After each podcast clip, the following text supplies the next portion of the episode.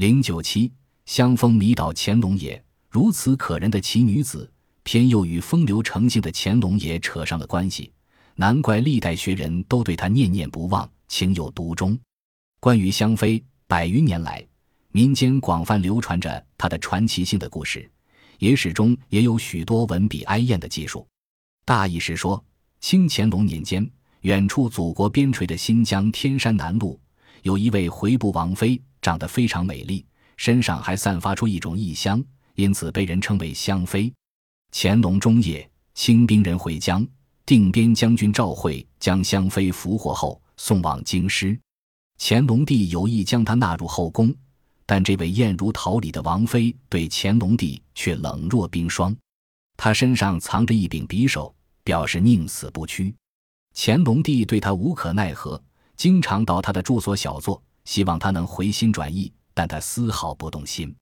年复一年，香妃思乡心切，每逢时令佳节，不禁凄然泪下。他想一死了之，但左右监视他的人寸步不离，无戏可成。皇太后知道这件事后，劝皇帝说：“他不肯相从。”不如杀了已成全他的名节，或者把他送回乡里。乾隆帝明知香妃志不可屈，又不忍加害。有一天，乾隆帝为了到天坛还秋祭天，先住到斋宫斋戒。这时，皇太后急速使人把香妃召来，对他说：“你不肯屈志，究竟作何打算？”香妃回答说：“唯死而已。”太后说：“那么今日就赐你一死。”香妃听了大喜，再拜顿首，说：“太后这样成全我，真是恩情天高地厚。我死之后，在九泉之下也感激您。”说罢，泣下数行。太后乃命人引入庞室中，将其缢死。乾隆帝在斋宫闻之，急忙赶来，见太后寝宫大门已下贱，在门外痛哭失声，疑似门启时，香妃已经气绝，然而肤色如生，面有含笑。乾隆帝乃后其官殓，以非礼送往新疆安葬。就是这则凄恻动人的故事，长期以来引起不少文墨之士的雅兴。从野史、小说到诗词、画卷，以及戏曲说唱，绘声绘影，大肆渲染，竟使不少人以为确有此事。只是到了近年，这个关于香妃之谜才解开。清东陵埋葬乾隆帝的玉陵附近。有一座玉妃寝园，是乾隆帝三十多位妃嫔的墓葬群。一九七九年十月，在其中的容妃墓中出土一批残碎物品。考证这批物品，并和传世的史料相对照，可以证实乾隆帝确实有一位回妃，她就是容妃和卓氏，但和香妃毫不相干。何卓氏是新疆秉持回教始祖派噶木巴尔的后裔，生于雍正十二年。一七三四年九月十五日，他世居叶尔羌，属和卓旗，因此称和卓氏。乾隆二十五年一七六零年二月，定边将军赵惠平定回部镇吕凯旋，他的亲属因受封随同到京师定居，屡次受到皇帝赏赐。以后，何卓氏被选入宫。乾隆二十五年六月。福建巡抚吴世公进献的十八棵荔枝树结了二百多个荔枝，红利赏赐给后妃们品尝。和卓氏当时是贵人，年二十七岁，也按例分到一份。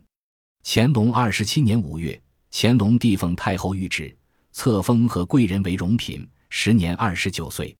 乾隆三十三年六月，太后命升荣嫔为妃，这时她已经三十五岁了。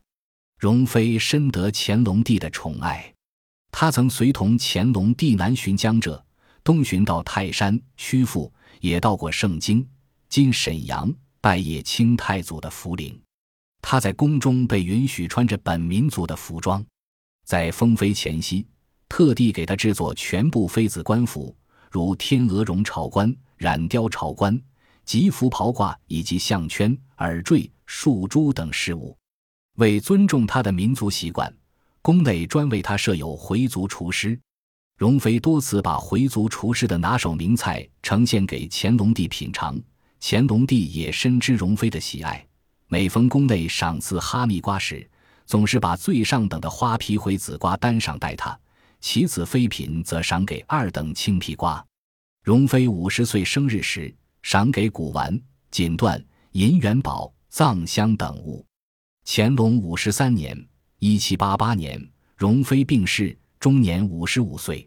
死后以非礼入葬。他是信仰伊斯兰教的，在棺木上特地刻有《古兰经》的经文。